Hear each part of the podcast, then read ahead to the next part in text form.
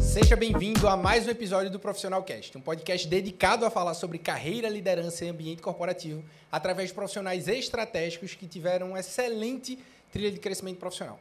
Hoje eu confesso que eu estou bastante emocionado com esse episódio. Eu estou aqui no Workshop Profissional SA ao vivo em Recife e eu também estou ao lado de duas pessoas que fizeram extrema diferença não só na minha carreira, mas na minha vida. Eu trilhei um caminho profissional significativo dentro de uma empresa. Essa empresa foi a AstraZeneca. E dentro dessa empresa eu tive pessoas que não só me desenvolveram, mas que formaram o profissional que eu me tornei hoje, através de todo o desenvolvimento, de toda a confiança. Algumas decisões a gente vai compartilhar um pouco aqui, mas eu estou extremamente emocionado. Não tenho problema de falar isso não, que eu estou ao meu lado aqui pessoas que realmente marcaram a minha vida. Estou com o Sérgio Colasso. Fala, Rodrigão. Boa tarde. É um prazer, uma alegria estar aqui com você e vamos conversar hoje sobre propósito. Tu não vai chorar não, né? De jeito nenhum. Vou tentar, né? e eu estou aqui com o Inaldo, Inaldo Melo Júnior. Isso aí, Rodrigo. Muito bom estar aqui com você. Muito bom ver a tua história, cara. E como é bom fazer um parte de um pouquinho dessa história da gente estar junto, como você falou, né? Difícil não se emocionar. Pois é, pois é. Aqui hoje o episódio a gente vai falar sobre como construir uma carreira com propósito, protagonismo e altíssima performance. É, eu quero começar falando um pouquinho sobre propósito. É, chefe, de fato, na nossa trajetória profissional você foi muito exemplo para mim sobre como tomar decisões, de como conectar a família nesse lugar. Como é que você enxerga essa conexão de propósito e carreira dentro da prática no mundo corporativo? Bem, com relação a propósito, né, gente? Eu acho que cada um tem um propósito único de carreira na vida. Primeiro propósito que a gente tem é a nossa família. Então, assim, a gente não trabalha para empresa nenhuma. A gente trabalha para a gente. Para as pessoas que estão ali do nosso lado em casa. Então, o primeiro propósito de base que a gente fala, que todo passo que a gente vai dar, muitas vezes a gente olha a minha carreira na empresa. Não. Eu acho que é a carreira da gente. A gente trabalha para a gente, para nossa empresa empresa, que é você mesmo. Então, por isso que estar tá aqui nesse momento para mim é extremamente válido e importante. Porque aqui eu estou dividindo um, um, um, palco, não, né? uma mesa aqui, um podcast, que é a primeira vez que eu participo, tá, gente? É, com duas pessoas que eu tive a oportunidade de desenvolvê-las e, ao mesmo tempo, ser desenvolvidos também por elas. Tanto Colasso né, quanto Rodrigo foram pessoas que eu contratei como representante promovi para a gestão, né? E uma vez eu disse para o próprio Rodrigo, né, Rodrigo, um dia tu vai ser meu chefe. Porque a gente como líder, né, como ter esse propósito na carreira como profissional, eu acho que é muito, muito, muito mais do que simplesmente a carreira, é a vida. Né? E você enxergar como um líder né, o potencial daquela pessoa. E a função da gente muitas vezes é abrir portas porque essa pessoa ela vai seguir correndo a vida sozinha, tá? Perfeito, perfeito. Cocó, quando a gente olha para protagonismo, assim, das pessoas que eu já tive oportunidade de trabalhar, sem sombra de dúvidas, você foi uma que estimulava muito esse papel nas pessoas que você liderava, mas acima de tudo você também se colocava como protagonista, não só do desenvolvimento, do crescimento, mas das entregas no dia a dia. Como é que você enxerga essa situação em relação de protagonismo e dia a dia no mundo corporativo? Bom, é, até fazendo um link com o que Naldo trouxe, eu estava lendo aqui na frente e está escrito Profissional SA, né? E aí ele falou uma coisa muito boa e realmente é a família SA. Então, dentro dessa, dessa ideia do protagonismo e da família, né? Fazendo esse link, a gente pode entender que todos os dias eu sempre brinco que na nossa profissão aqui tem muitos colegas que eu hoje tive a oportunidade de ver na indústria farmacêutica, profissionais de campo. Todo dia a gente sai para para um propósito, para um objetivo. E muitas vezes a gente percebe, né, ao longo desses 27 anos de indústria farmacêutica, que as pessoas faziam de forma automática ou repetitiva. E eu me questionava muito sobre a questão: bem, eu tenho uma família, tenho um objetivo, eu preciso é, galgar, preciso trilhar uma carreira e eu preciso ter propósitos para isso, tá? Como a gente vai ser, como a gente vai ser um diferencial competitivo? Então, assim, a partir do momento que eu comecei a trabalhar com o Inaldo, né, a gente trabalhou 10 anos juntos, Eu fui 12 anos da AstraZeneca, hoje eu estou em outro laboratório. E aí a gente saía de manhã e começava a perceber a rotina de cada um. E eu sempre brincava, e a partir do momento de, que eu assumi a liderança, de que nove pessoas das dez que eu via saía fazendo a mesma coisa. Qual era o propósito dessas pessoas? Bem, repetir aquilo, fazer o dia, ir para casa e dizer: bem, hoje eu entreguei o que era devido. E eu desafiava sempre meu time para perguntar: bem, olha, a gente tem 10 pessoas fazendo a mesma coisa, eu quero que você seja aquele diferencial competitivo que não pensa de forma cartesiana, que não faz aquele quadrado de sempre e que se destaca. Eu quero que muitas vezes as pessoas até olhem de lado para você dizendo: bem, foi essa aí que assumiu o protagonismo do produto dele, do player dele, da linha dele e tirou meu prêmio esse mês. Porque essa pessoa entrou dentro de um consultório, que é a nossa, a nossa vida, é o nosso day by day, e fez a diferença também através do protagonismo na vida do médico e no objetivo final, que é exatamente o paciente. Então, esse protagonismo é que eu realmente até hoje eu levo para minha vida. Sensacional. Eu acredito muito que quando a gente tem essa conexão de propósito, protagonismo e performance, algumas pessoas elas visam muito a performance e elas esquecem um pouco de como ser protagonistas. Algumas pessoas visam muito a performance e se esquecem de conectar o propósito. Na minha percepção, e acho que aprendi junto com vocês, que uma carreira plena é uma carreira que a gente consegue conectar esses três P's: propósito, protagonismo e performance. E quando a gente olha para essa questão de performance, assim, é, o, resultado que a gente tinha juntos era absurdo né, em termos de performance. Eu acho que histórico que a gente foi trabalhando e construindo isso juntos. E um olhar que eu sempre tive, principalmente vocês dois, nessa minha caminhada assim, de desenvolvimento e liderança, é que o desenvolvimento e o desempenho era mais importante do que o número. Porque quando a gente atuava sobre isso, o número era como, era como consequência. Como é que você viu isso na liderança, a tua liderança até hoje? Como é que você enxerga essa questão de performance? Bem, gente, performance, a palavra em si ela já fala, né? Assim, vamos performar, né? Vamos entregar o número que a empresa pede, né? Porém, assim, para chegar em alta performance, você nunca vai ter aquela coisa milagrosa de fazer o, o grande já de imediato. Eu acho que todo o propósito, todo o protagonismo, toda a performance que a gente vai fazer, ela vem das pequenas ações.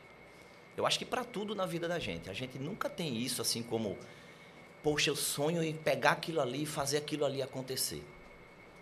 Então, aquilo, quando a gente fala que olha aquela coisa grande, muito profissional, quer logo pegar algo muito grandioso para fazer. Mas para chegar em algo grandioso, a gente tem que sempre ter aquele passo pequeno, aquele passo chato que a gente tem que fazer. Então, é uma consequência de diversas, de diversas coisas. Então, assim, o que eu falo é o número em si, ele é importante para a corporação. É. E é o objetivo dela. Porém, quem faz aqueles números? São as pessoas. Então, a gente, como líder, eu sempre trabalhei de tentar extrair o que tem de melhor nessa pessoa. Acho que todo mundo aqui tem ponto a desenvolver. Mas eu sempre falava, falava para Rodrigo, falava para Colasso, né? Que a gente precisa colocar para fora o quê? O que a gente tem de bom. Então, cada um tem um ponto forte. Então trabalhe esse ponto forte, destaca no teu dia a dia esse ponto forte. E a tua área de melhoria, você vai trabalhar paralelamente. E saiba que é o seguinte, o grande feito, o grande fato para você chegar na alta performance são as pequenas ações. São as ações do dia a dia, as ações corriqueiras. E que se a gente fizer isso, esse pouquinho e pouquinho, um dia você vai chegar numa grande performance. Exato. E um ponto que eu acredito muito, Cola, é que a auto performance ela precisa vir antes da alta performance. Muitas vezes a gente quer entregar um resultado muito grande, mas com esforço de comunal, e que isso no final vai ter uma sobrecarga ali que não é tão satisfatória. Então, a gente no nosso ambiente de trabalho sempre teve uma conexão de equilíbrio ali. E a auto performance está conectada à maneira que eu cuido da minha saúde emocional, da maneira que eu cuido ali em relação ao ambiente de trabalho. Para mim, você é uma referência em construção de um ambiente colaborativo, alegre, dinâmico, feliz que faz com que as pessoas se sintam confiantes para fazer aquele trabalho. Como é que você trabalhava e enxerga hoje essa questão da auto performance, que é a maneira que a pessoa se enxerga para entregar a alta performance, que é o resultado que a companhia precisa? Eu tenho 27 anos de indústria farmacêutica, pessoal. Tá velho. Tô velho. Tô velho. Ao contrário de Inaldo, né, eu estou bem melhor do que ele. então, o que é que a gente pensou? Eu passei por várias etapas na vida. Eu tenho até aqui uma pessoa que eu acompanhei desde o começo dela, trabalhou comigo, que é a Andresa ali atrás. E a gente aprendeu 90% do que não fazer e 10% para a gente melhorar ainda mais. Né? Então, ao longo de, da minha vida, comecei também como representante, e esses 90% a gente foi analisando, foi aprimorando, e quando você recebeu o desafio, que foi o desafio de Inaldo, de assumir uma gestão, a gestão de uma equipe que a gente estava iniciando, estava dando start nessa equipe, que era diabetes no Brasil, a gente fez todo esse processo de construção com pessoas. E a gente começou a entender essas pessoas. E a partir daí eu comecei a ter essa percepção, essa percepção de que liderar pessoas é um dom. Eu acho que é um dom, é um dom muito legal. Para poucos, me desculpem, podem até não concordar comigo. Porque assim, você ser chefe é muito fácil. Mas a partir do momento que você assume o protagonismo de ser líder, você precisa entender que as pessoas não são iguais a você. As pessoas têm seus momentos, as pessoas têm seu time. Então, tudo isso foi apresentado a mim a partir do momento que eu fui desafiado a liderar pessoas. Colasso, você errou muito, graças a Deus. Então, mas, fazendo aquele link com o que Naldo trouxe de pequenas coisas, pequenos momentos, a gente construiu grandes, grandes equipes de alta performance. Porque é aquela velha máxima. Eu tenho que atender as pessoas do jeito que ela gosta, não do jeito que eu gosto, porque ninguém é igual a ninguém. Então, nessa construção, nesse aprendizado contínuo, a gente começou a criar estruturas, a gente começou a entender as pessoas, desafiado sempre por Inaldo. Tive a oportunidade depois de ter o Rodrigo, que trabalhou comigo, alinhado junto comigo. O Rodrigo também tinha esse mesmo propósito, para vocês terem ideia. Todas as equipes na indústria farmacêutica têm um número. Infelizmente, a gente sabe que é o número, mas a gente trabalha pessoas. Então, esse aqui é o diferencial. A empresa pode, em algum momento, entender o número, mas nós éramos pessoas. Então, a gente tinha uma equipe, a equipe de Rodrigo e Colasso. Veja que coisa legal. Então, fala 1601, 1602, 1603. A, a 4 e 5, eles não falavam 4 e 5. Falavam equipe de Rodrigo e Colasso. Então, mais ou menos isso, esse entendimento, essa coisa do, da alavancagem de pessoas, trabalhar sempre o melhor de cada um. E foi através disso aí, Rodrigo, que a gente conseguiu perceber e desenvolver muita gente, porque, assim como a gente, as pessoas que trabalham ao nosso lado precisam de nós e essa percepção de empresa parte da liderança. Não se enganem, a liderança é seu chefe muitas vezes.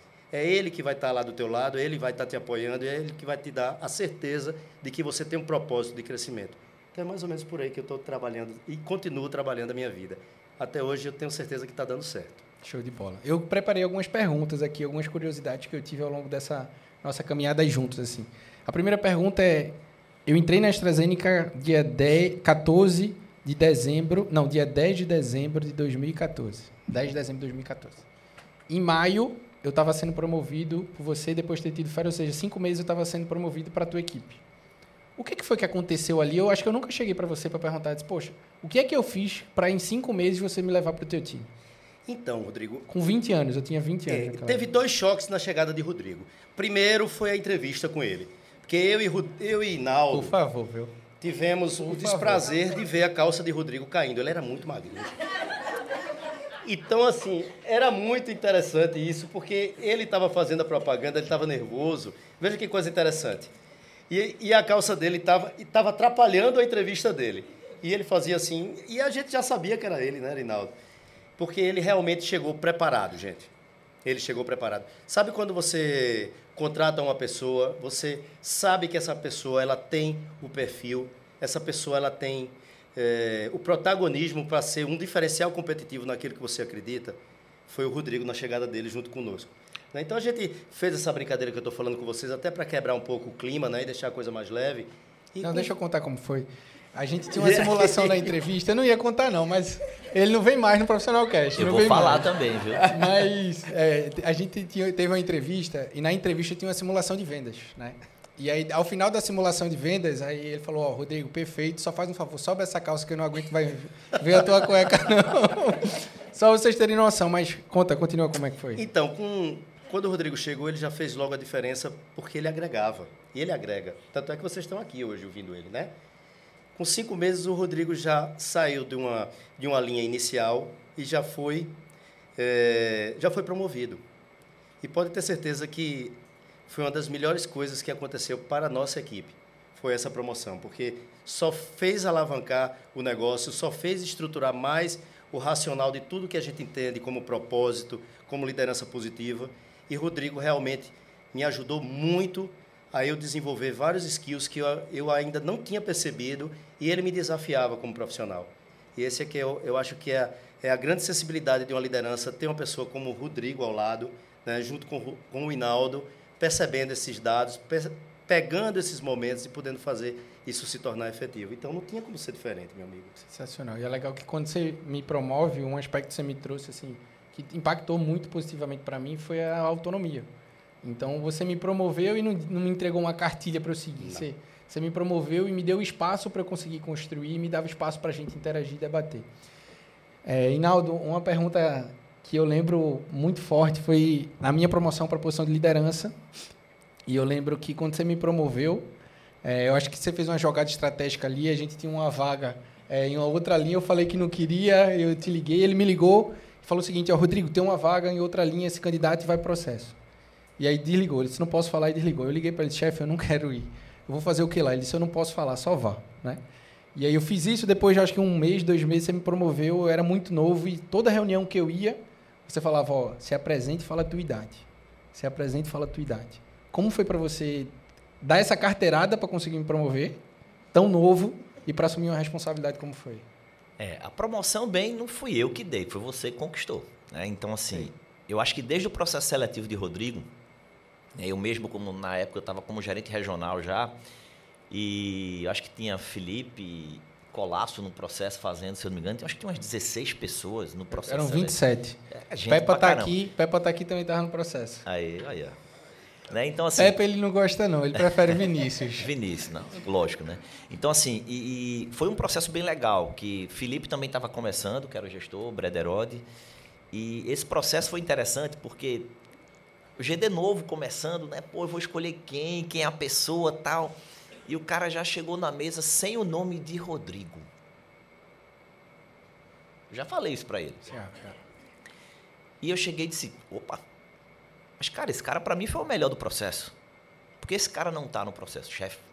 Ele é tão bom que ele vai sair muito rápido.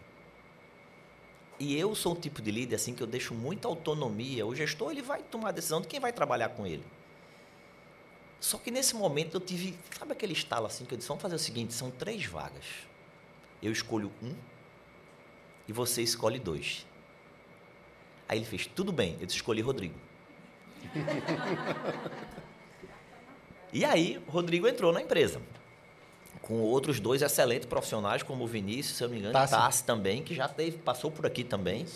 É, e, e, e, Rodrigo construiu uma história de forma diferente. Eu me lembro que eu fui ao campo com o Rodrigo, o Rodrigo devia ter uns três meses de casa, acho que ali pelo Hope, ali, Ilha do, Ilha Leite, do Leite, se eu não me engano. E nós fomos visitar alguns médicos. Chegando lá, eu fiquei impressionado. Impressionado, assim, não só pelo carisma, mas pelo conteúdo que ele tinha adquirido nesses três meses. Eu acho que a dedicação de Rodrigo nesses três meses dele de empresa fez a diferença e fez eu enxergar nele um potencial incrível, que eu tinha visto ele no processo seletivo. Quando eu fui para o campo, eu vi Rodrigo, eu digo, cara, esse menino tá é fora da curva. Ele é jovem, né? menino, acho que 20, 20 19 tá, anos, 20. não lembro, né? Cara de jogador de futebol ainda. Olha aí, ó. Né? Eu tinha. né? Então, assim, eu disse, caramba, velho, o cara é diferente, né? Mas você, assim, como líder, tá, ó, vamos deixar. Tem aqueles cara que é muito PowerPoint também, né? Aquele cara que só vai no médico certo, conversa, mas ele tinha pouco tempo, né? Então, assim, você via o potencial dele. E eu falava, cara, esse cara vai ser meu gestor. Na primeira saída que eu tive com ele, eu disse, por quê? Quando eu entrei na Norte e Nordeste, que assumi a regional Norte e Nordeste, na realidade eu fui o primeiro regional nordestino na AstraZeneca a assumir uma regional dentro da Norte e Nordeste.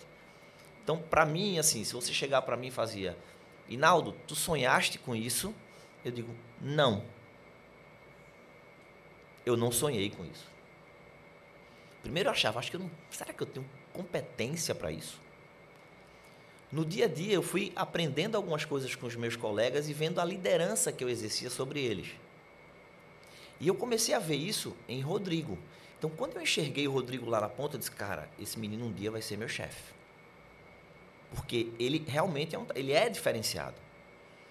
E bem, o Rodrigo entrou, entrou como rap, e a gente teve a oportunidade de uma linha, uma linha de expansão. Se eu não me engano, era a linha chamada D4. Era. Né? É porque é tanta linha, gente, é tanta coisa que eu tento me lembrar aqui, mas minha cabeça até que é boazinha. E aí, a gente vi, quando eu vi, eu digo, poxa, eu vou dar essa bomba para Rodrigo. Porque na realidade era uma bomba. Eu um tenho negócio. certeza que ele sempre pensava assim: a bomba que eu tenho eu vou dar na mão de Rodrigo. E aí eu fui, Colasso já era meu gestor na época da linha de diabetes, era uma expansão dentro dessa linha para trabalhar com médicos não especialistas.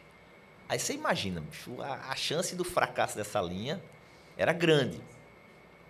Só que eu voltei para, como eu contei para vocês, quando eu assumi essa regional, essa regional tinha o pior resultado do Brasil.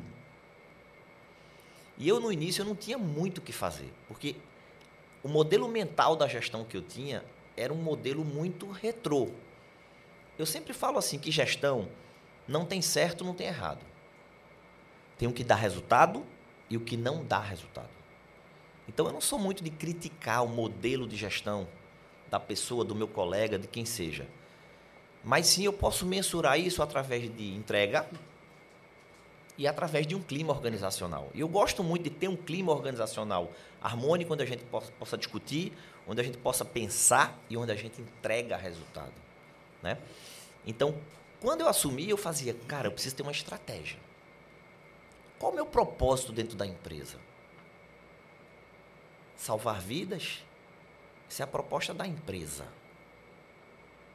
Mas qual é o meu propósito? É fazer novos líderes. Qual o meu propósito hoje? É ter um propósito de valor para que essas pessoas possam entender de que gestão não é bater na mesa, não é dizer eu quero isso, né? Eu brinco muito do Bolsa Família, né? Não tenho nada contra não, tá, gente? Mas assim, aquilo ali para mim é necessário? É necessário. Mas é tipo a esmola. Mas se eu ensinar o cara a pescar, se eu ensinar o cara a pensar, esse mesmo propósito eu levo para a vida de liderança. Eu posso dizer para o cara, não faz isso ou faz isso. Não, eu posso dizer assim, ó, cara, tu tem dois caminhos para trilhar. Eu tomaria por esse. Qual que tu toma? Entendeu? Então, assim, essa maneira de pensar. Então, quando eu vi, Rodrigo, que a gente tinha o pior resultado, eu tive que transformar a minha equipe. Eu mudei minha equipe toda. Todo mundo teve a oportunidade de mudar esse, esse, esse modelo mental para trabalhar. E aí foi quando a gente teve a oportunidade de botar Rodrigo na D4. E aí foi um job, não foi em si a promoção ainda, foi um job. E na sequência abriu uma vaga onde? Né? Em Salvador. Pior resultado do Brasil. E eu disse, cara, eu posso mudar a região? Posso. Mas a gente, como líder, a gente tem que ser estratégico até o que a gente fala. Onde a gente vai colocar. Se pegar Rodrigo, um menino de 20 anos, 21 anos na época, eu não lembro. Acho que eu tava com uns 22, 23. Um cara jovem, talentoso, que tudo que ele fez deu certo. Eu ficava, vou botar para lascar nesse cara. Mas estrategicamente. Então, o que é que eu fiz? Eu peguei Rodrigo, coloquei ele, arrumei uma brecha de Recife para ele, porque a sede dele era aqui, e joguei ele para onde? Para o interior da Bahia. Pior resultado do Brasil. Aí, poxa, para quê? Porque ele precisava apanhar. Ele precisava sofrer para criar casca. Para estar aqui hoje. Por quê? Porque se eu desse um setor fácil para ele, a palavra já disse o quê? É fácil. Então, para a gente chegar onde a gente quer, a gente tem que suar. Suar muito. E Rodrigo suou muito. Então, a promoção de Rodrigo deu-se nesse cenário, né? E voltado assim, eu vou colocar ele no pior resultado do Brasil. E coloquei. E é interessante porque muitas vezes quando a gente passa momentos difíceis na nossa carreira, a gente se pergunta muito o porquê, né? Apesar de eu receber esse presente, essa promoção, Eu confesso que a minha primeira pergunta é por que ele me deu esse setor? Né?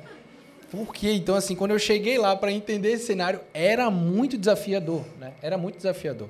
E quando eu cheguei ali, eu entendi que quando a gente está passando por um momento difícil na nossa carreira, não é o porquê a pergunta certa a gente se fazer, é mais para que que a gente está passando por aquilo. E quando você fala isso, eu tive muita noção e eu mudei a percepção. E é interessante que você me colocou lá, depois você foi para outra posição, e aí uma outra pessoa assumiu minha liderança e foi o momento mais afiador da minha carreira onde todas as semanas eu recebia uma ligação para demitir pessoas na minha equipe. Toda semana eu recebia ligação, tem que demitir, tem que demitir, tem que, que demitir. é o mais fácil, né? É. Exato.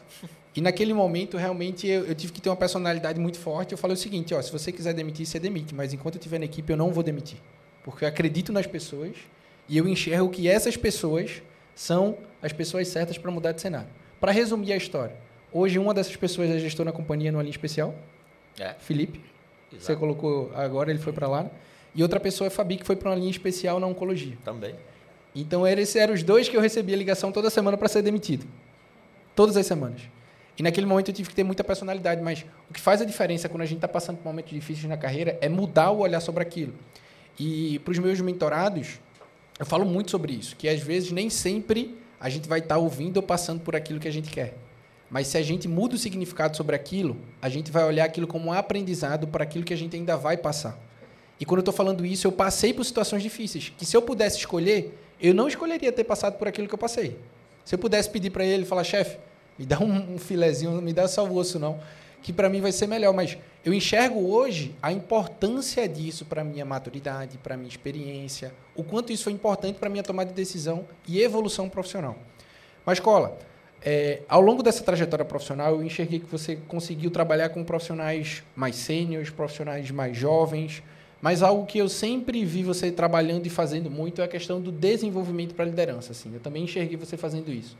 Como foi o teu olhar para isso, primeiro, do quanto você aprendeu, acho que com o Inaldo principalmente, mas o quanto você teve olhar para também me ajudar a ser líder, para ajudar outras pessoas a assumirem essas posições? Quando a gente começou na liderança, Inaldo uma vez em uma conversa comigo, Colasso, o que, é que você acha do contraditório? O contraditório está bem em, linha agora, né? A gente lê muitos livros conversando sobre isso aí. E às vezes eu tinha uma dificuldade, gente, do contraditório, porque é muito mais fácil você trabalhar com pessoas que você diz, poxa, esse cara é bem parecido comigo. E aí eu comecei a evoluir quando eu comecei a entender o contraditório, tá? É uma evolução. E a partir do entender do contraditório, a gente foi para outro, outro time, outro momento na vida que é a evolução. Bem, eu preciso de pessoas melhores do que eu, pessoas mais bem preparadas do que eu, porque eu vou aprender a ser melhor, eu vou crescer com elas e elas terão essas oportunidades. Então eu comecei a trazer o conceito de delegar com responsabilidade. Então nossa equipe era uma equipe em média de 8 a 9 pessoas, onde cada um tinha um propósito dentro da equipe, porque nós éramos um todo. E para a gente alcançar alta performance, a gente precisava de objetivos. Então, Rodrigo tinha um objetivo, Rodrigo tinha uma responsabilidade, é, X, Y, Z. Cada um tinha uma responsabilidade e a gente se unia com um objetivo maior, que era a equipe. E isso ficou tão claro que é, nós tivemos um desafio para, para os Estados Unidos. Né? E a gente estava nessa festa e a gente recebeu uma pulseira. E se essa pulseira acendesse, nós iríamos aos Estados Unidos. E a gente, eu fico bem emocionado quando eu lembro isso, disso. Tinham nove pessoas. É, e sete, junto comigo, foi acesa essa pulseira. Só não foi uma pessoa por estar é, num propósito diferente do, dos nossos objetivos como empresa, né? e outra que tinha entrado no ano corrente, não estava valendo o ano anterior. Então, para vocês imaginarem, então praticamente 100% do time né, é, foi para os Estados Unidos, que era um desafio sensacional da AstraZeneca. Então, foi nesse momento que eu pude perceber, gente, pessoas tão diferentes, pessoas que trazem e agregam tão, tão fortemente os seus propósitos e que se completam. Então, foi a partir daí que eu comecei a perceber que, realmente, quando se fala de contraditório, esse é o ponto inicial para a gente formar a equipe de alta performance, desenvolver pessoas e fazerem que ela, elas realmente tenham um propósito naquilo que elas querem. A gente está falando muito de liderança aqui, né, Rodrigo? Mas não necessariamente a gente precisa crescer, tá certo, de forma vertical. A gente também pode crescer de forma horizontal. A gente não precisa necessariamente ser líder. Eu hoje estou em outra empresa e eu conversando com os seis, tenho seis pessoas que trabalham comigo. É, por enquanto, eu estou tentando trabalhar uma para a liderança futura, mas todos querem ir para linhas especiais. A empresa está em crescimento exponencial e teremos linhas, é, linhas especiais agora em 2024. E assim, mas eu respeito esse propósito hoje. Então, isso também, para mim, foi uma evolução como líder. Sensacional. Eu tenho dois momentos marcantes com vocês, assim, né? Apesar de você ter me ligado ou me convocado para dar muita notícia boa, geralmente promoções, né? Em almoços, você me promoveu muito em almoço. Você chamava para almoço e me promovia na frente de todo mundo, né? E algumas ligações também. Mas a ligação que mais me marcou foi quando eu tive meu acidente. É, naquele momento eu estava viajando muito, eu tinha saído de Natal, estava trabalhando com a Adriana lá, e eu estava a caminho de Campina Grande, e eu sofri um acidente de carro, né? E na hora que eu sofri o acidente, a primeira coisa que eu pensei foi: eu estou jogando minha carreira fora, é, a oportunidade da, da, minha vida profissional aqui, e aconteceu isso, né? E assim, eu não estava em velocidade acima, eu não estava no celular, foi infelicidade mesmo ali. E quando eu te liguei, é, eu imaginei que eu ouvi de tudo, menos o que eu ouvi, sabe? Naquele momento, quando eu te liguei, eu falei, chefe, ó, tive um acidente, eu tô aqui. Aí a primeira coisa que você falou foi, ó, não sei se você lembra dessa ligação. Lembro não. Vou mentir. Eu não lembrava nem que ele tinha sofrido acidente, pra você ter ideia. Mas. Então eu deixei muita coisa boa pra ele não lembrar dessa, né? Mas naquele momento eu falei, chefe, sofri um acidente e o carro acabou. Acabou, acabou assim, de verdade. E você falou, ó, é, deixa eu te fazer uma pergunta primeiro, como é que você tá? Falei, não, eu tô bem, mas o carro, papai. Ele fazendo, não quero saber do carro quero saber de você. Como é que você tá? Eu falei, tô assim, papai se machucou, quer que eu vá para aí? Eu falei, não, não precisa, tô bem. Ele falou, segunda coisa. É, pergunte aí se é na curva de Galante.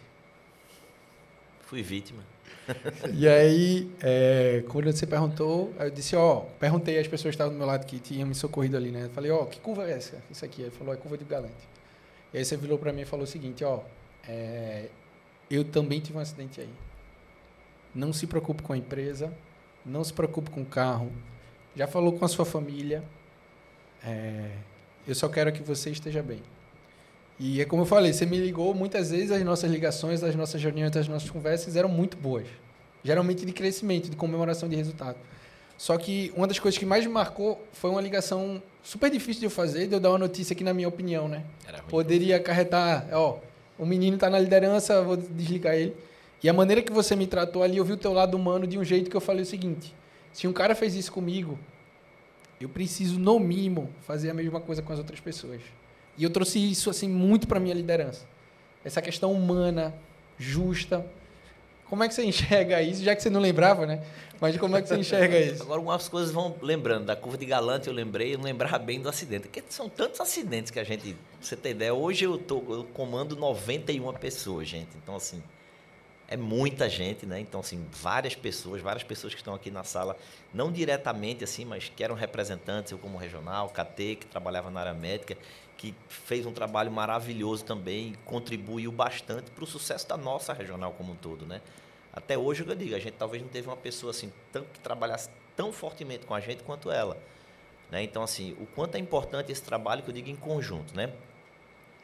Voltando para o que o Rodrigo falou, eu sempre tenho um, um, um, uma coisa que eu levo em mim como um líder, né? O líder, é, a gente tem pessoas, não que o teu propósito, não que que você quer para você vá depender de mim. O seu desenvolvimento depende de você, de você ir e fazer. Mas eu como líder, para os meus liderados, eu olho um pouquinho diferente. Tá? Talvez eu não tenha nem falado isso aqui nunca, nem para um deles. Mas eu penso o seguinte, que talvez a, a, vida dessa pessoa, que não é bem a vida, né? Mas o propósito dela depende de mim.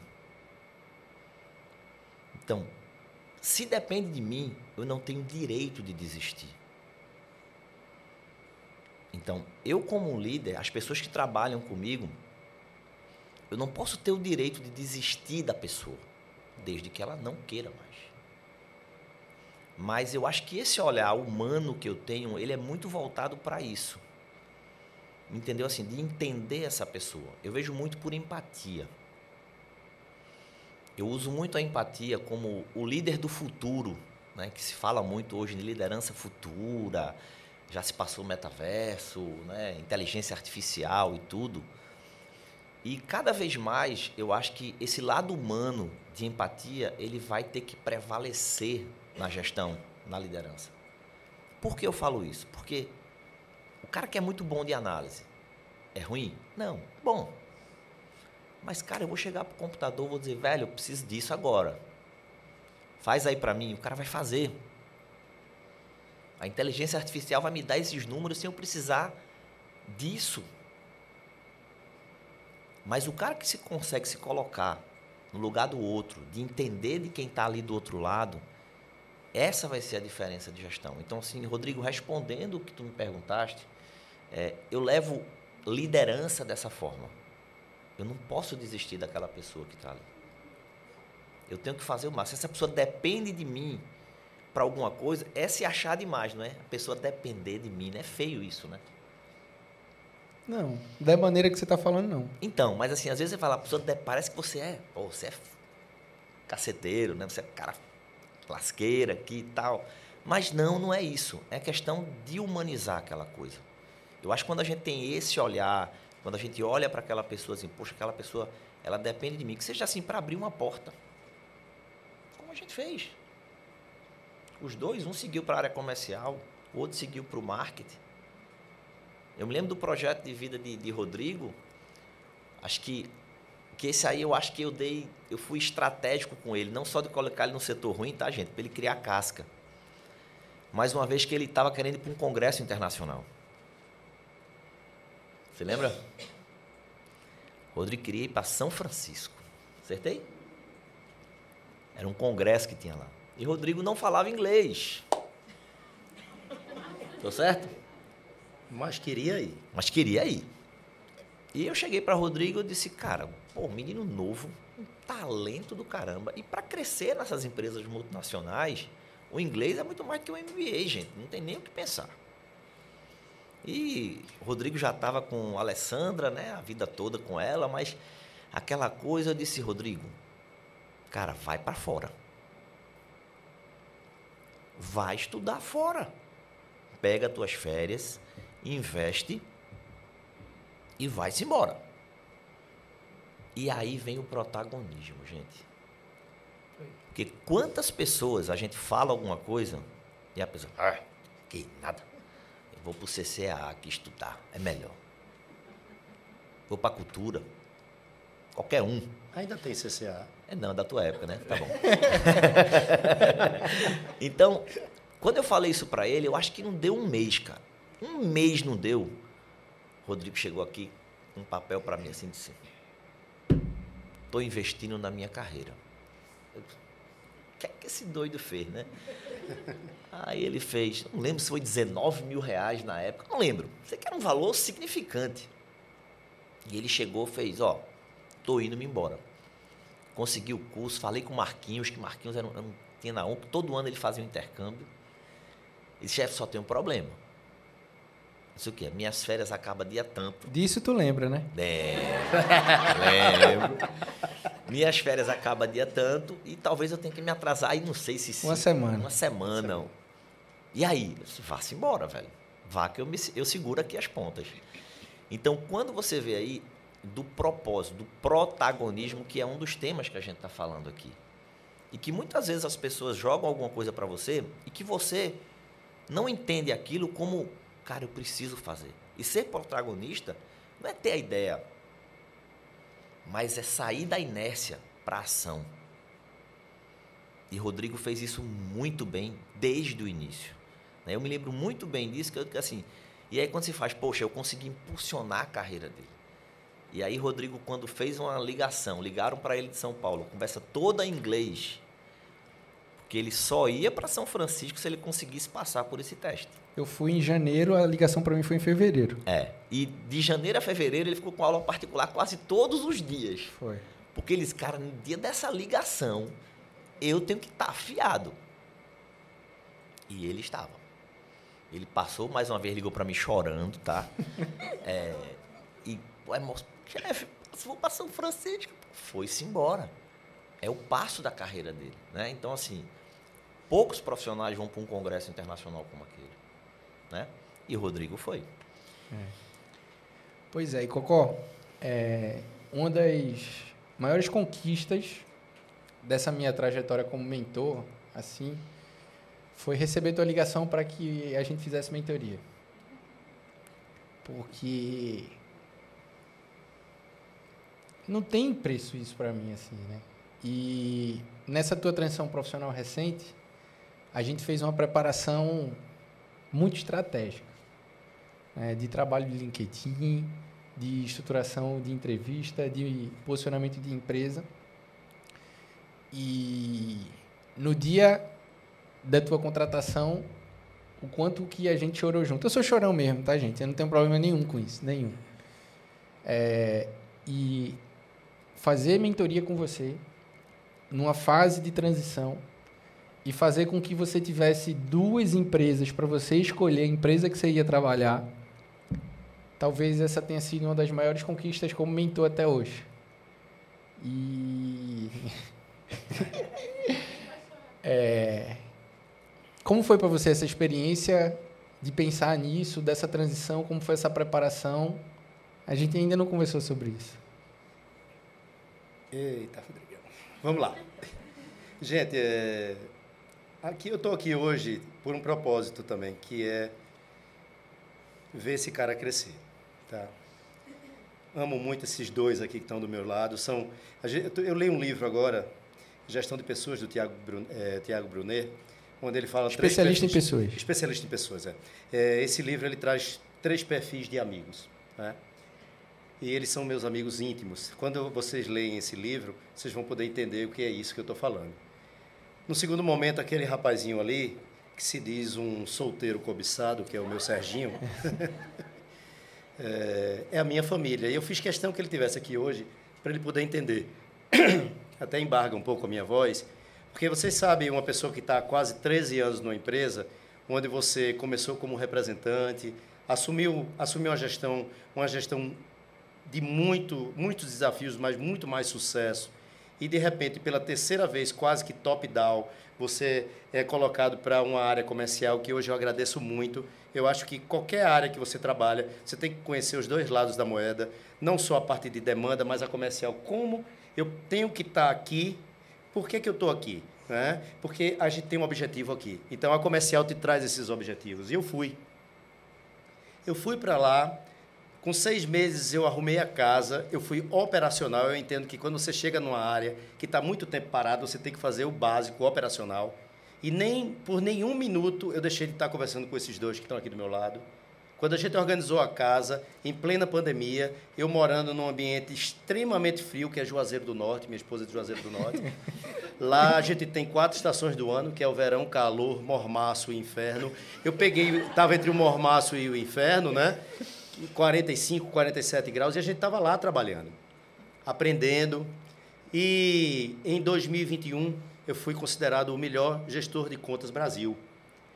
Trabalhando ao lado de Inaldo, todos os dias, mesmo a gente em pandemia, as ideias, os desafios, a gente trabalhava juntos. Veja que a gente fala muito de trabalhar junto, trabalhar junto, trabalhar junto, né?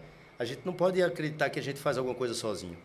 Em 22, surgiu pessoas que entendem diferente o raciocínio da empresa e, graças a Deus, ou infelizmente, quem sabe, é, a gente vive em empresas multinacionais que têm vários focos e várias pessoas, e as empresas são pessoas.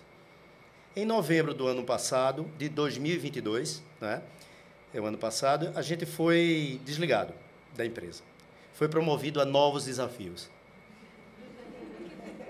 É, porque assim, é, antigamente você estava demitido, hoje você está em transição de carreira. Né? É, é, é, muito legal isso, a gente para, vamos parar para pensar, é mais chique, é mais elegante, né? E aí, cara, é, é, no dia que eu fui desligado, é mais chique, é mais, é mais legal. Mas, enfim, está nos livros, né? E eu liguei para Rodrigo, liguei para Inaldo, durante esse processo, que eu já sabia que isso ia acontecer, e essa pessoa optou por colocar call center no lugar da gente. Fez um redirecionamento e colocar call center. É, no dia que vocês me provarem que, assim como o Inaldo trouxe, a inteligência emocional é, vai ser superada, tá certo, por uma, uma máquina. Por que, que eu falo de inteligência emocional? Porque a inteligência emocional é que faz o negócio na hora de um de um face-to-face, -face, tá? Isso aí tinha deixado de existir porque você ia colocar apenas um, um call center para resolver. E aquele momento daquele desconto, etc. Mas, enfim, foi decisão da empresa, a gente não discuta. A gente acata e segue nossos desafios. E eu estava conversando com ele sobre isso e a gente começou a ver quem é o Colasso. É um profissional de vários anos de mercado que parou no tempo. Eu não tenho nenhuma vergonha de dizer isso a vocês. Eu vivo o que eu aprendi. Graças a Deus, nenhum livro ensina. Né? É como uma boa viagem que a gente faz. A gente traz aquilo para a nossa história e aquilo a gente leva na memória. Né? Mas a gente precisa entender alguns momentos, alguns skills, algumas situações que realmente o mercado, ele, graças a Deus, a única coisa é, constante no mercado é a mudança, né? é essa evolução. E eu não tinha acompanhado isso. Eu não tenho nenhuma vergonha de dizer isso a vocês. E aí estava Rodrigo lá. Rodrigo Barbosa fazendo parte disso. E aí eu, em vias de ser demitido, eu fui para São Paulo. E toda vez que a gente ia para São Paulo, o Hinaldo não tem criatividade e leva a gente, leva a gente sempre para o mesmo restaurante. Assim, desculpa, agora eu posso falar, ele não é mais meu chefe, né? Pronto, fala. Mentira, ele ia para me agradar mesmo, que era o Italy, lá em São Paulo, né? E a gente terminou se apaixonando por aquele espaço, é uma vibe muito positiva.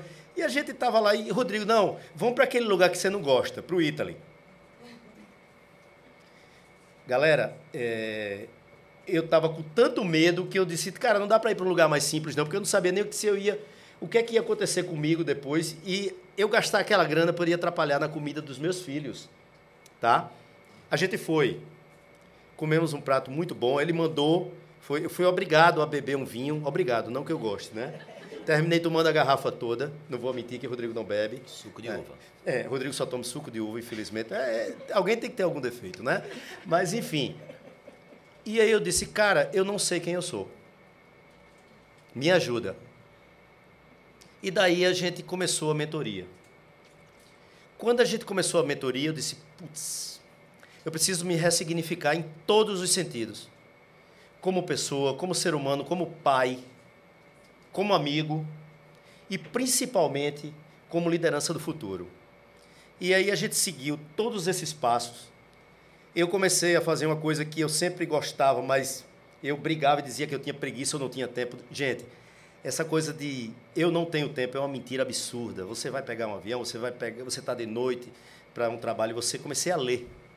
Comecei a entender. Rodrigo me passava muitas informações. Às vezes a gente vai lá no LinkedIn, né? começa a ver aquelas sugestões. Não acredite que todos aqueles livros o pessoal lê, não, tá? Porque muitos daqueles que eu comprei eram horríveis, não dava nem para ler até a página 15. Mas a gente vai aprendendo, né? E a gente passa a ser crítico, até nas nossas leituras. E aí eu fiz essa, esse plano de mentoria com o Rodrigo, e graças a Deus, é, depois de três seleções onde eu fiquei na final, não tem coisa mais decepcionante do que você ficar na final. Ou até um ponto que a gente conversou sobre pessoas que fazem entrevista e perguntam a você.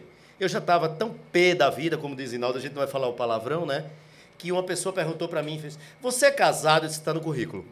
É. Pô, velho, para você conversar com a pessoa, entrevistar, você tem que saber o que, que você está conversando. Então, naquele momento, eu senti, me senti um número de pô, para aquele lugar eu não vou. Eu prefiro até continuar minha jornada que vai vir na minha hora certa. E a gente sendo acompanhado, desenvolvido por Rodrigo, sempre conversando com o Inaldo, sempre recebendo aquela força, voltando àquele assunto que a gente conversou sobre o especialista, né? os amigos íntimos. E hoje eu estou numa empresa multinacional indiana, que eu optei. Na verdade, eu entrei em outra, fiquei 96 horas nessa empresa. Eu sou um recordista, né? 96 horas nessa empresa. Saí dessa empresa, levei a melhor profissional comigo e está trabalhando, estou muito feliz com ela trabalhando comigo. Então vocês imaginam que essa empresa, ela realmente tem um grande carinho por mim, né? Enfim, mas aí eu decidi ser protagonista de mim. Porque no dia que eu fui desligado da AstraZeneca, eu fui desligado dentro de um quarto de hotel. Você me desculpa. isso aqui que eu estou trazendo a vocês, mas eu fui desligado dentro de um quarto de hotel. E aí eu comecei a pensar, gente, quase 12 anos dedicados e de forma integral e de uma forma realmente a ser protagonista de muito desenvolvimento de profissionais, e a gente foi desligado assim. Então, não que a gente seja um número, mas a gente é parte de processos. E processos mudam, ideias mudam e filosofias de trabalho mudam. E a gente seguiu com o nosso aprendizado. Agradeço muito a essa empresa. Realmente ela me trouxe os aprendizados da vida. E hoje eu me encontro nesse novo momento, com 60 dias, numa empresa indiana que trabalha com o sistema nervoso central, né? trabalha com pessoas que eu nunca pensei que depois da pandemia a gente ia encontrar tantas pessoas com toque, pessoas com é, estresses absurdos, né? muitas vezes depressão, ansiedade. Então, estou conhecendo esse novo momento, esse mundo, que é uma coisa nova para mim. Então, o que é que a gente traz como, como mensagem maior? Eu tenho 52 anos, é, bem mais novo que Inaldo. É, e, e, brincadeira, gente. A gente se gosta muito, a gente brinca muito entre a gente, né? Eu tenho 52 anos e eu estou recomeçando a minha carreira há 60 dias super feliz de estar podendo trazer esse momento, graças a esses dois que estão aqui ao meu lado, tá? Que não desistiram de mim. Olha que coisa legal.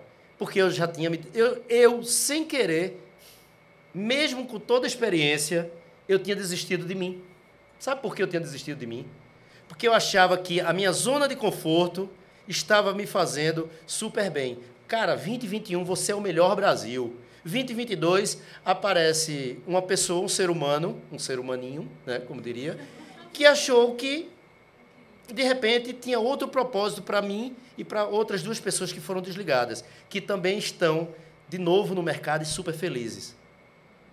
Aí eu poderia, é, até o Joseph Klimber, né, que eu até fiz uma apresentação agora recente, é, eu poderia estar reclamando da vida, mas Deus ele com um propósito me deu um, um, um finish, né? me deu um final para aquele momento para abrir outra porta maravilhosa. Então, Rodrigo. Sensacional. Obrigado. Te amo. Te amo. Sensacional. Sensacional. Agora eu queria abrir para pergunta e se tiver alguma pergunta aqui que alguém queira fazer conectada a um pouco daquilo que a gente conversou, alguma interrogação aqui que você gostaria de fazer nesse podcast. Alguém tem alguma pergunta? Todo mundo vai ficar com vergonha? É? Cecília, Cecília vai. Boa tarde, meu nome é Cecília, eu trabalho na Meres Estéticas. Cuido na da como você bem sabe. Eu queria fazer uma pergunta com os três. Uma, na realidade, é uma grande curiosidade que eu tenho, que eu sei que vocês encontram muitas pessoas que estavam em instâncias, né? Que era uma coisa que antes era um, um agulha no banheiro. Qual foi a melhor atitude de capitalismo que vocês viram desses novos profissionais que vocês têm empolgado? Deixa eu pensar aqui, viu? Ajuda aí, gente. Se você quiser, eu posso trazer agora uma coisa bem recente, se me permitir. Vai.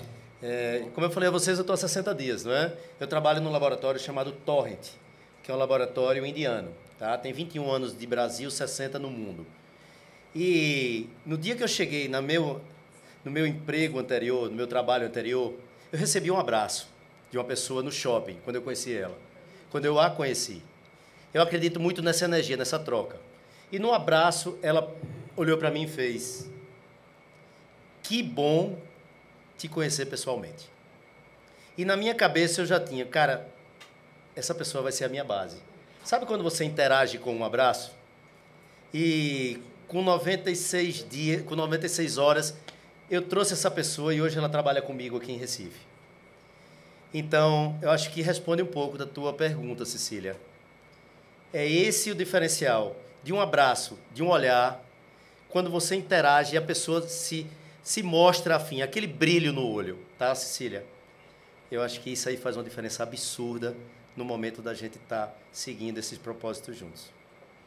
Vou falar um pouquinho genérico disso, né? Eu acho que assim, quando você vai para um processo seletivo, né, eu acho que tua pergunta foi mais voltada assim, dentro de uma entrevista, estou certo ou tô, tô errado? Não é? é? Quando dentro de um processo seletivo, você ter ideia, eu fiz um processo seletivo essa semana, é, semana retrasada, para gestão. tá? Em São Paulo.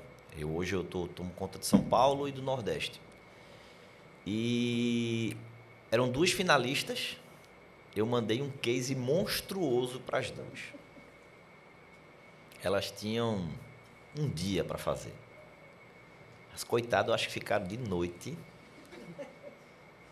trabalhando. Você não era assim. Ele mudou. Quando chegou pela manhã, né, que eu fui fazer a entrevista com cada uma delas separadamente, né, eu cheguei para elas e disse: "E aí, fizeram o case?" Fiz. A apresentação tá pronta. Eu disse: "Tá ótimo, não quero ver." As duas, a cara das duas foi a mesma, tá? Hã? E uma delas Isso ele não mudou. Também não. E uma delas teve uma atitude assim, bem diferente. Né? Ela foi bem despojada. Ela, "Uf, ainda bem. Minha apresentação estava horrível. E aí eu, eu disse, cara, é mais ou menos isso que eu procuro. Assim, uma você viu que caiu. Porque dentro de um processo seletivo, eu olho muito mais o poder da tomada de decisão. Por quê? Porque ali eu vou ver valores nela. Eu acho que num case, numa apresentação, eu vou ver muita capacidade técnica da pessoa. E eu, dentro de um processo seletivo, isso para mim é importante? É. Mas eu vou muito mais no valor que aquela pessoa me entrega. Então, assim, eu trabalho muito isso. Então, assim, quando eu. A atitude dela de chegar, soltar na hora, assim, comigo, né? Eu que tava. Porque, assim, cada líder vai ter um perfil diferente. Vamos fazer isso com todo mundo, não, tá, gente? Mas, assim, eu, como líder, a pessoa, ela foi, ela soltou. E durante o- a condução do meu processo, que foi para tomada de decisão, eu tirei toda a parte analítica e fui ver a pessoa com pessoas. Essa daí ela teve uma atitude genuína na hora, né? E que eu notei que durante no decorrer do nosso processo essa pessoa ficou na vaga, tá? Mas assim, a atitude dela de soltar, de falar a verdade e na realidade ali ela usou aquilo ali como um escape para ela para dizer assim, ó, ufa. Agora eu acho que entrei na minha praia. Disse, Pô, então acho que essa daqui vai, vai trazer um pouquinho mais. Talvez tenha um pouquinho mais de dificuldade na parte analítica do que a outra, que talvez tenha feito uma mega apresentação, né? Mas isso aqui a gente desenvolve no dia a dia, tá? Então, assim, quando eu digo do protagonismo aí, que eu digo talvez não tenha sido um protagonismo, mas ela mostrou ali na realidade que que no momento de dificuldade dela, ela conseguiu tirar assim algo espontâneo, natural, genuíno e que trouxe para mim, demonstrou segurança dela na próxima fase. Né? Ela foi realmente assim, que eu não esperei, até eu achei engraçado. A cara da outra foi, ah, poxa, fiquei até uma da manhã ontem. E a outra, ufa, ainda bem, velho. Minha apresentação tava horrível, velho. Você imagina isso para um entrevistador, né? Então, assim, isso quebrou, me quebrou e a gente conseguiu conduzir e, e levar esse processo na boa, tá? Boa. Essa pergunta é excelente. Eu tive um caso na semana passada. É, um profissional fazendo mentoria comigo e ele estava buscando uma transição profissional. Ele estava numa posição de liderança e ele queria ir para uma linha mais especialista, mas uma linha mais especial, tá? E eu ensino muito esses meus mentorados a eles fazerem perguntas inteligentes no processo seletivo. né? Eles não só ouvirem as perguntas e responderem, mas eles irem caminhando ali em paralelo com isso. E uma das perguntas que eu sugeri para ele fazer na primeira fase foi perguntar quais seriam, não sei se vocês lembram aqui de manhã eu falei, quais seriam as prioridades para essa posição para os próximos 90 dias. Então eu sugeri para que ele pudesse fazer uma pergunta dessa. E o recrutador falou para ele, seria a gente fazer um trabalho estratégico nesse determinado cliente. Foi isso aqui que ele respondeu. E aí ele veio para mim. Ele falou o seguinte, ó, Rodrigo, eu tive esse processo, foi de manhã, agora de tarde eu estava fazendo contato, buscando informações sobre esses clientes. Eu já sei qual é o desafio, eu já sei qual é a oportunidade, eu já sei quem decide. E eu falei, vamos montar o DEP agora, que é o Diagnóstico, Estratégia, Planejamento e Execução, em cima dessas informações que você teve. Só para resgatar aqui, ele não tinha experiência nessa linha, ele era de uma posição de liderança. A probabilidade dele, se ir, dele fazer essa transição era muito pequena no olhar dele, mas eu falei, se você levar essa preparação e estratégia, você consegue fazer. Porque o protagonismo não, tá a ver, não tem a ver só com atitude. Ou ouvido. O protagonismo tem a ver com ser a solução. Não adianta você ser protagonista e ter uma baita atitude e não ter impacto nenhum.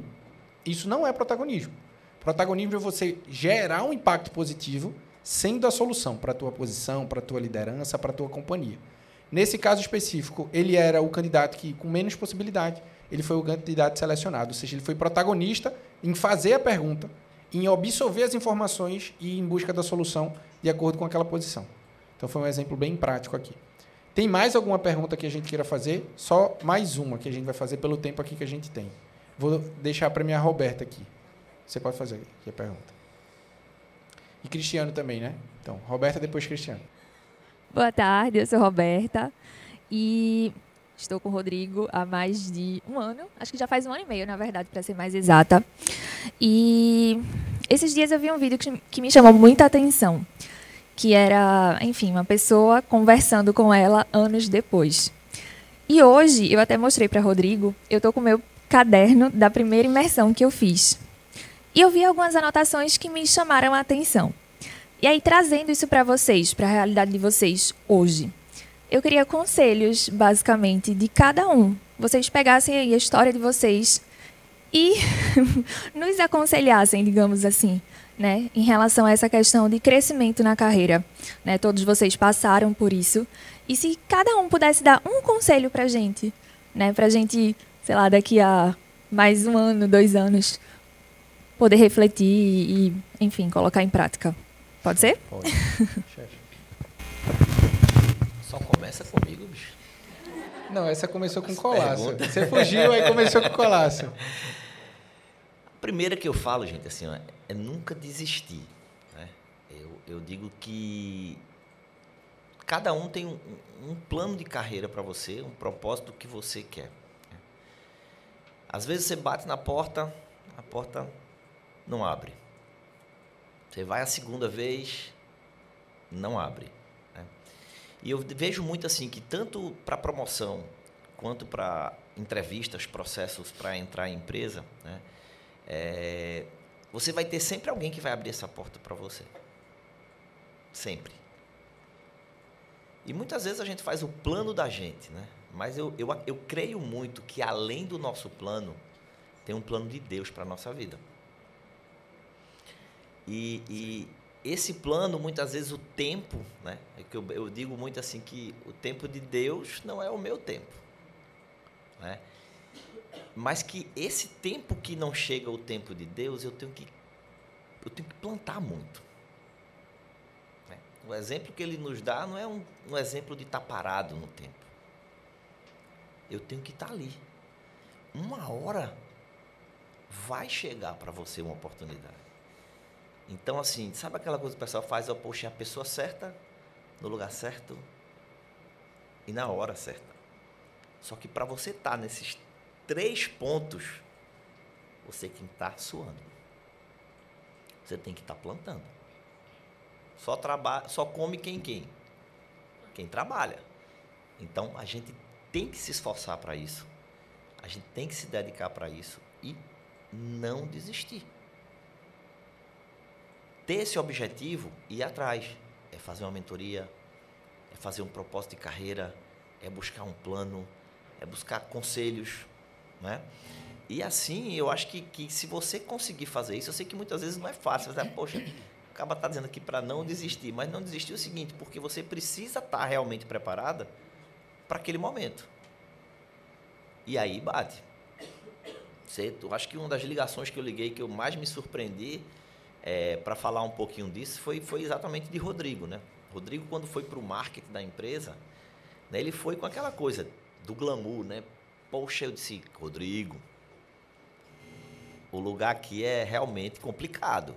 Né? Aqui é um, como diz, leão quer comer o outro, não adianta. É um vale tudo, é foi vale a expressão tudo. que eu ouvi de você. Eu só não sabia o significado de tudo, gente. Eu fui descobrindo com o longo do tempo. E ele chegou para mim e fez, chefe, eu vou sair. Eu tomei um susto no dia, né? Eu disse, cara, tu tem certeza disso? Fica aqui um pouquinho. Tu tem quantos clientes? Vai tocando. Quantos clientes tu tem? Nenhum. Eu disse, meu amigo. Tá louco? Tu trouxesse Fofoquinho, ó, trouxesse a Alessandra para São Paulo. E aí, cara, tu tem noção do que tu vai fazer, vai tocando isso aqui. Só que ele tinha uma convicção de que ele vinha trabalhando para isso. E a hora dele tinha chegado, né? Rodrigo teve várias coisas, que eu falo muito de liderança também, assim, que a gente que é líder de pessoas, né? Por mais que a pessoa vá para outro lado, outro lugar, a gente nunca esquece daquela pessoa. E muitas vezes eu liguei para ele, eu sabia que ele estava mal. Me lembro de gravatar, a gente passar duas horas ligação. E eu falava, a gente usa muito do agente transformador, né? Você lembra dessa conversa? E a gente tinha um, tinha um problema localizado para ele lá. E Rodrigo fazia assim: chefe, eu não aguento. E eu dizia, velho, essas pessoas não vão mudar.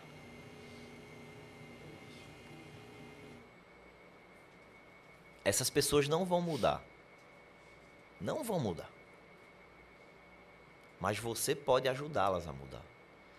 Então, é sempre assim, tem um propósito para tu ali dentro.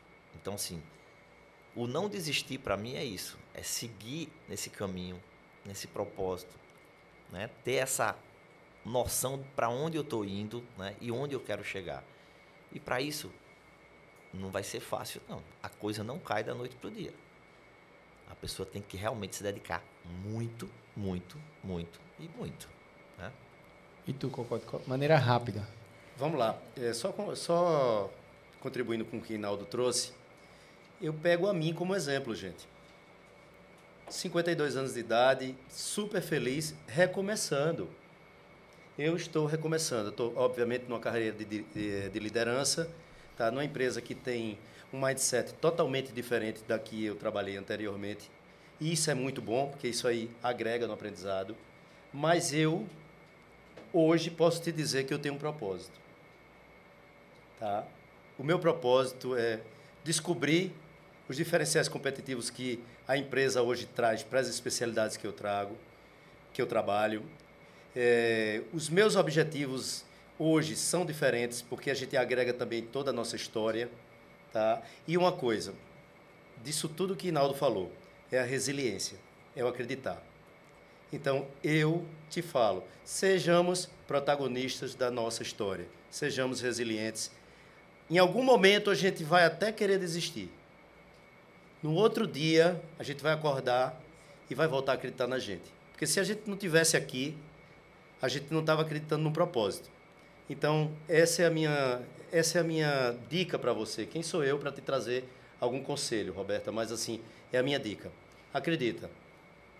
Vai ter o momento certo e como o Inaldo bem disse, vai ter aquele momento certo, naquele lugar certo, e é você que vai assinar esse momento. E assim, e, oh, vamos embora. É, acho que só um, um ponto que eu queria acrescentar é o seguinte: talvez alguns aqui tenham saído de uma empresa, tenham sido desligado por alguma coisa, por algum motivo, a gente às vezes não sabe o porquê. Né? Mas eu levo um conceito de uma coisa: deixa para trás. É isso aí. Não guarda mágoa. Eu acho que a gente às vezes sai da empresa, a gente sai tão amargurado. A gente sai com um coração assim, sabe, tão pesado das coisas que que talvez eu sonhasse com aquilo. Mas encara que aquilo ali é passado. Se teu coração não tiver bom, se tua mente não tiver boa, cara, tu não vai conseguir nada. Porque o mal só traz uma coisa: o mal. E a gente tem que aprender o seguinte: o mal passou, passou, faz o bem. Eu acho que esse rancor, às vezes que muitas vezes a gente fica guardadinho lá dentro, aquilo atrapalha a gente no processo de desenvolvimento, de soltar no processo. Tenta extrair o que foi bom daquela empresa, né, para poder dar esse próximo passo. Boa. Boa.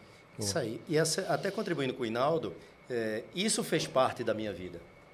Nos três primeiros meses, essa mudança, esse, é, esse apego, esse momento de você estar muito tempo numa empresa. A partir do momento que eu consegui efetivamente me libertar, né, e o Rodrigo me ajudou muito nesse processo, foi aí que eu senti que eu vivi novos momentos em seleções. E é por isso que hoje a gente está conversando sobre esse novo momento. Então, foi perfeito, Inaldo. A gente precisa estar tá entendendo as fases da vida da gente para a gente poder ter sucesso lá na frente. Boa. A gente tem um propósito. E o meu direcionamento prático não poderia ser outro a não ser faça a gestão da sua carreira como negócio. Se transforme no profissional SA. Esse é meu direcionamento prático. Não delega a sua carreira para o teu chefe, empresa, segmento. Assuma a gestão da sua carreira. Quem faz isso está na frente de mais de 95% do mundo corporativo. Se eu pudesse dar dois direcionamentos adicionais a esse é Connect, propósito, protagonismo e performance no teu dia a dia no trabalho. Não trabalha só pelo teu salário. E último ponto, se quer crescer, você precisa de estratégia de aceleração. Não é esforço e suor que vão te promover. E isso muitos fazem. O que vai te promover são estratégias. E você precisa estar conectado com isso. Para a gente fechar, a última pergunta de Cristiano. E você vai selecionar um dos nós três e fala, poxa, eu queria que fulano respondesse. Pelo tempo que a gente tem aqui e pelo fechamento que a gente precisa fazer aqui nesse episódio. Pode ser? Olá, boa tarde. Me chamo Cristiano, tenho 36 anos. Meu segmento é banco. E hoje, com muita clareza, descubro que nunca tinha conectado os três P's da minha vida durante toda essa minha trajetória de, de bancário. E a minha pergunta vai ser para o Inaldo. Primeiro, como um ponto de, de elogio, a maneira como você se posiciona, por ser um, um líder de, de grande relevância no mercado, acaba sendo inspirador pela calma, pela tranquilidade e segurança que você acaba passando nos insights que você traz. Mas a minha pergunta é: dentro de um processo seletivo de todos esses que você já, você já passou, qual tipo de filtro você utiliza para identificar o modelo mental daquele candidato em distinguir se ele está sendo um protagonista ou se ele está sendo simplesmente um profissional PowerPoint, um, um pavão. Porque a gente vê um processo seletivo num curto espaço de tempo. Então, requer também uma decisão rápida. Então, que tipo de filtro você utiliza e, ao mesmo tempo, já pode servir como que tipo de cuidado a gente poderia tomar para, num processo seletivo, não se deixar é, ser influenciado pelo, pelo pavanismo, vamos dizer assim, né, ao invés do protagonismo? Então, assim, a primeira coisa realmente, assim, o processo seletivo, eu digo assim, que tem às vezes excelentes candidatos que a gente pega, só que a gente tem um perfil da vaga, né? Então, muitas vezes a gente quer um, um perfil, um, um, candidato naquele perfil, e tem outros candidatos que você enxerga um perfil X, Y, Z que você não vai querer para aquela vaga. Mas respondendo especificamente a tua pergunta com relação a como eu identifico, né? Primeiro vem experiência, né? Hoje eu tenho 27 anos de indústria farmacêutica, eu sou bem mais jovem do que Colasso, tá? Eu tenho 49 anos, ele tem 52, tá? Bem mais jovem.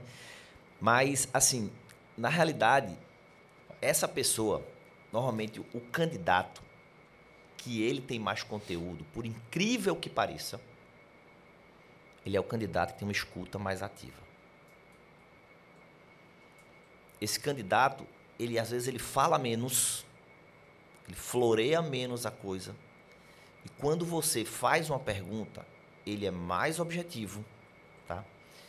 E durante esse mesmo processo, onde você joga uma brincadeira ou descontrai um pouco o ambiente, você consegue extrair dele mais conteúdo. Porque o cara do PowerPoint, ele, se você prestar atenção, ele, ele vai muito naquele caminhozinho que ele criou.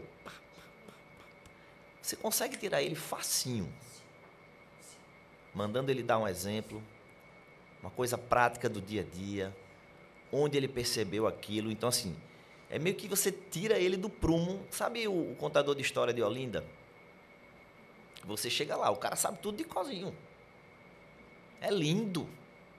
Você interrompe o cara, o cara. Eita, parei onde? Para onde é que eu vou? É mais ou menos isso que você faz dentro de um processo. Tá?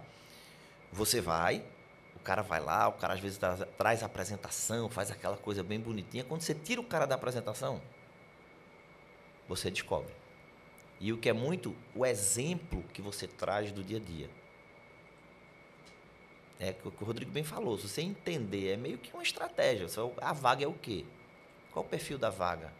É para onde? Que segmento é esse? Você tem como se preparar para um processo?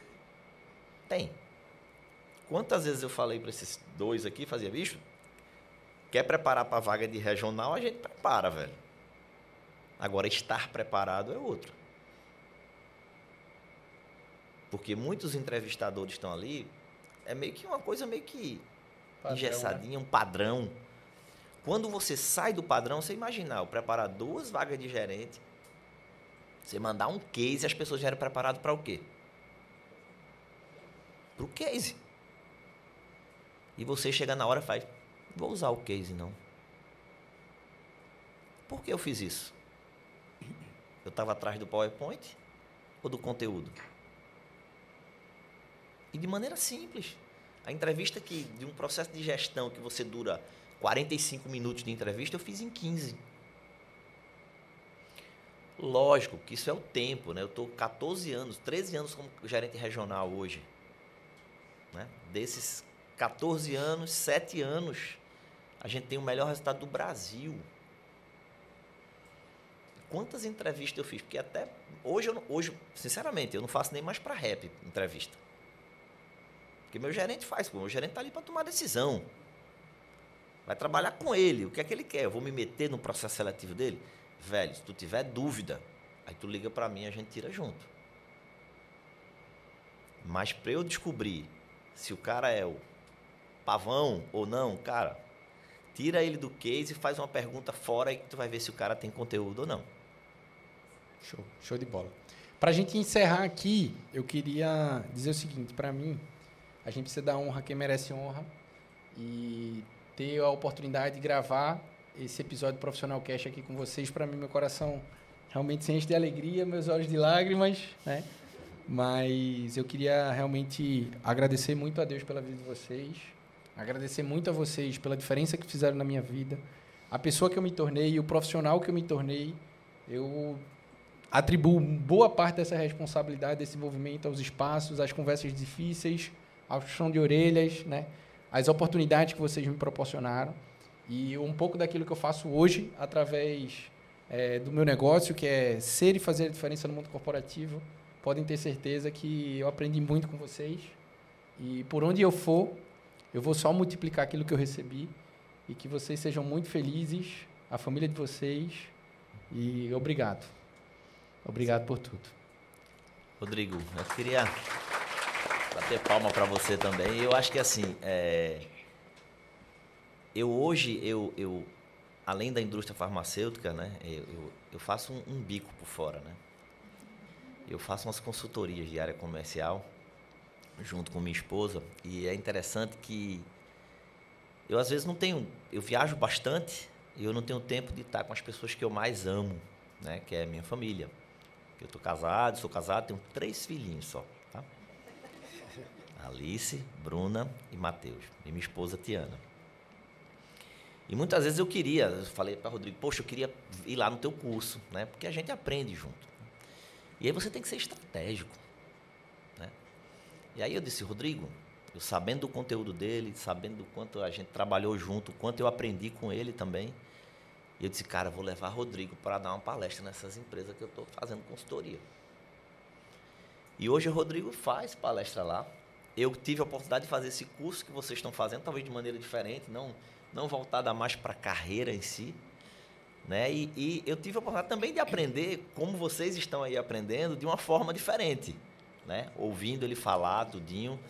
E independentemente de eu ter sido o líder dele durante muito tempo, eu acho que a grande virtude que eu tenho de um líder é você saber extrair o máximo do seu liderado e também aprender o máximo com esse teu liderado, né? Então, assim, esses dois caras aqui que estão do meu lado aqui, para mim é um exemplo, né? Eu admiro muito, né? E, e, e tenho tanto Colasso, né? Quanto o Rodrigo foi morar em São Paulo, ficou um pouquinho mais distante, né? Mas Colasso a gente tem sempre mais contato, né? Então, são pessoas que, assim, você sai do ambiente profissional, que muitas vezes no ambiente profissional você tem poucas pessoas que você consegue dizer assim, cara, esse cara é meu amigo, esse cara tá confio. pro meu lado, confio com ele pro que der e vier. E o interessante é que você usa uma palavra, confiar. Existem muitos líderes que gostam de trabalhar com gente que ele confia. Eu não gosto. Eu gosto de adquirir a confiança desses meus liderados. Porque senão vira panelinha. Eu só vou chamar a gente que eu confio para trabalhar, eu só vou chamar um amigo. Mas a amizade que a gente constrói no ambiente de liderança é isso aqui. É a valorização que a gente tem pela pessoa que cada um desses caras aqui que estão do meu lado são. Tá? E vocês garanto e tenho plena convicção de que vocês estão no caminho certo e que vai ser um sucesso para vocês. Tá bom? Show. Nicola, suas palavras finais. Gratidão. Obrigado, Inaldo. Obrigado, Rodrigo, por esse momento. A gente, a gente, quando é desafiado a estar conversando com vocês aqui, não pense que é fácil, tá? Eu e Inaldo, a gente nunca tinha passado por esse, esse momento de podcast, né? mas sempre tem uma primeira vez. É uma gratidão muito grande estar podendo estar conversando, relembrando momentos, situações e aprendendo, tá? É, queria agradecer a Deus por hoje estar podendo trazer um pouco da minha experiência a vocês, a minha querida família, minha esposa Lívia, meu amor mais velho, que é o Serginho, meu amor mais novo, que é o Davi, né? É, que é uma figura extraordinária que a gente aprende todo dia também, a vocês dois, porque eu posso e tenho orgulho de dizer a vocês, eu tenho amigos de verdade. Isso é tão difícil da gente falar, né? Então, assim, fica a minha gratidão ao Inaldo, a você, Rodrigo, que ressignificou a minha carreira e hoje eu estou recomeçando muito feliz, aprendendo muito. Obrigado, meu amigo. Obrigado. Te amo. Esse foi mais um episódio do Profissional Cast. Eu queria também dar uma salva de palmas para vocês que estão aqui no workshop. Uma salva de palmas para vocês por estarem ao vivo conferindo esse episódio. E você sabe, você que está acompanhando aqui o Profissional Cast, sabe que se você quiser se destacar, se quiser crescer no mundo corporativo, você precisa se transformar no Profissional SA. E toda segunda-feira, às 7 horas da manhã, tem episódio novo do Profissional Cast para você aprender da maneira mais prática, experiências mais impressionantes com profissionais de extremo sucesso. Até semana que vem, próximo Profissional Cast.